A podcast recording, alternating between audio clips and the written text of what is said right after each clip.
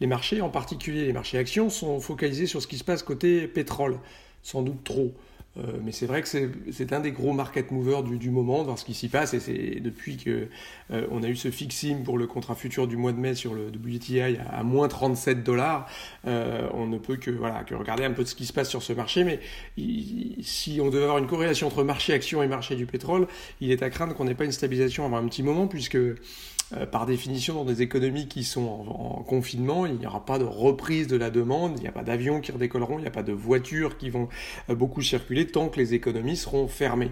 Donc c'est pas du côté de la demande que viendra le, salut, euh, c'est probablement pas du, côté des capacités de stockage qui sont complètement pleines déjà, d'ores et déjà, et donc c'est sans doute du côté de, l'offre avec des, fortes baisses de production, hein. on parle de moins 30% des, des, nombres de puits côté pétrole de schiste américain, euh, euh, au Canada, dans la région de l'Alberta, qui fait 80% de la production euh, canadienne, vous avez 50% de baisse de la production. On peut imaginer que les pays africains qui ont des, coûts de production largement supérieurs au niveau actuel, et puis par définition, avec des prix négatifs, tout le monde perd de l'argent parmi les pays producteurs, on aura sans doute donc des ajustements côté offre de pétrole, mais ça va prendre du temps. Donc le, le pétrole probablement sera redevenu pas à la normale, mais on peut imaginer des prix au-delà de 20, peut-être 30 dollars à la fin de l'année, euh, quand les économies auront redémarré. D'ici là, on risque d'avoir une situation compliquée. Donc il faut sans doute pas euh, trop attendre de, rebond euh, du marché du pétrole, et donc il faut peut-être pas trop regarder ça côté,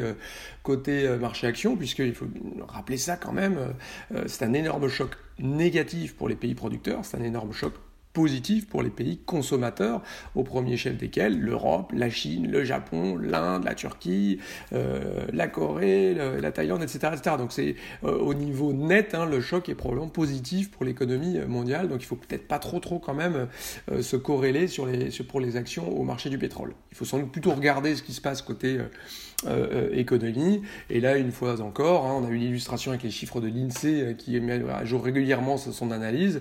on voit bien que le, le choc est extrêmement violent avec une économie euh, euh, française par exemple qui ne fonctionne qu'à 35%, euh, qui, qui, a baissé pardon, son activité de 35%, hein, notamment avec des secteurs qui sont énormément touchés. Hein. L'hôtel et la restauration hein, sont en baisse de 91%, ne fonctionne qu'à hauteur de 9%. la construction qui ne, qui qui, ne fonctionne qu'à hauteur de, de 21% également. À l'inverse, finalement, bah, l'industrie se tient pas si mal. Elle a même plutôt progressé par rapport au 9 avril et désormais elle est à 61% de ses, capacités. Pareil pour les services, 62%, avec, euh, je le disais, tout ce qui est hôtel et restauration qui souffre, mais à l'inverse, la, banque et l'assurance, eux, sont plutôt euh, à la normale. On est à, un niveau à peu près comparable à ce qu'il est en, temps normal. Donc des choses très très contrastées, mais en tout cas, une économie française qui est en baisse de, 35% pendant, le confinement.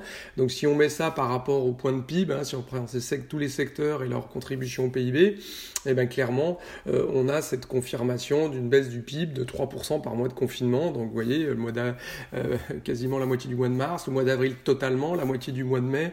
Euh, on arrive vite à des chiffres assez impressionnants. Euh, nous, chez Natixis, on va être autour de de, 9%. mais c'est ça qu'il va falloir sûrement surveiller pour voir un peu l'impact et puis justement le rebond de la demande de tout, pour tous ces secteurs. Et le secteur du pétrole ne fera pas exception. donc je crois que c'est plus ça qu'il va falloir suivre, ces indicateurs de redémarrage. Maintenant, on commence à avoir une bonne idée du timing. Hein. ce sera entre mai juin que la plupart, euh, si ce n'est toutes les économies européennes, auront démarré euh, d'ici là pas à 100%, hein. il y a des secteurs qui resteront probablement euh, durablement impactés. On parlait des bars, des restaurants, on parle peut-être d'une réouverture mi-juin, mais ce sera sûrement avec beaucoup de contraintes. idem pour l'aviation, on a un certain nombre de, secteurs comme ça qui vont démarrer que progressivement. Donc prudence tout de même, mais je dirais que le, le, gros du scénario dépendra de ça, de ce rythme, de ce timing et de ce rythme de la réouverture, sans doute plus que des prix du pétrole. Je vous souhaite à tous un très bon week-end.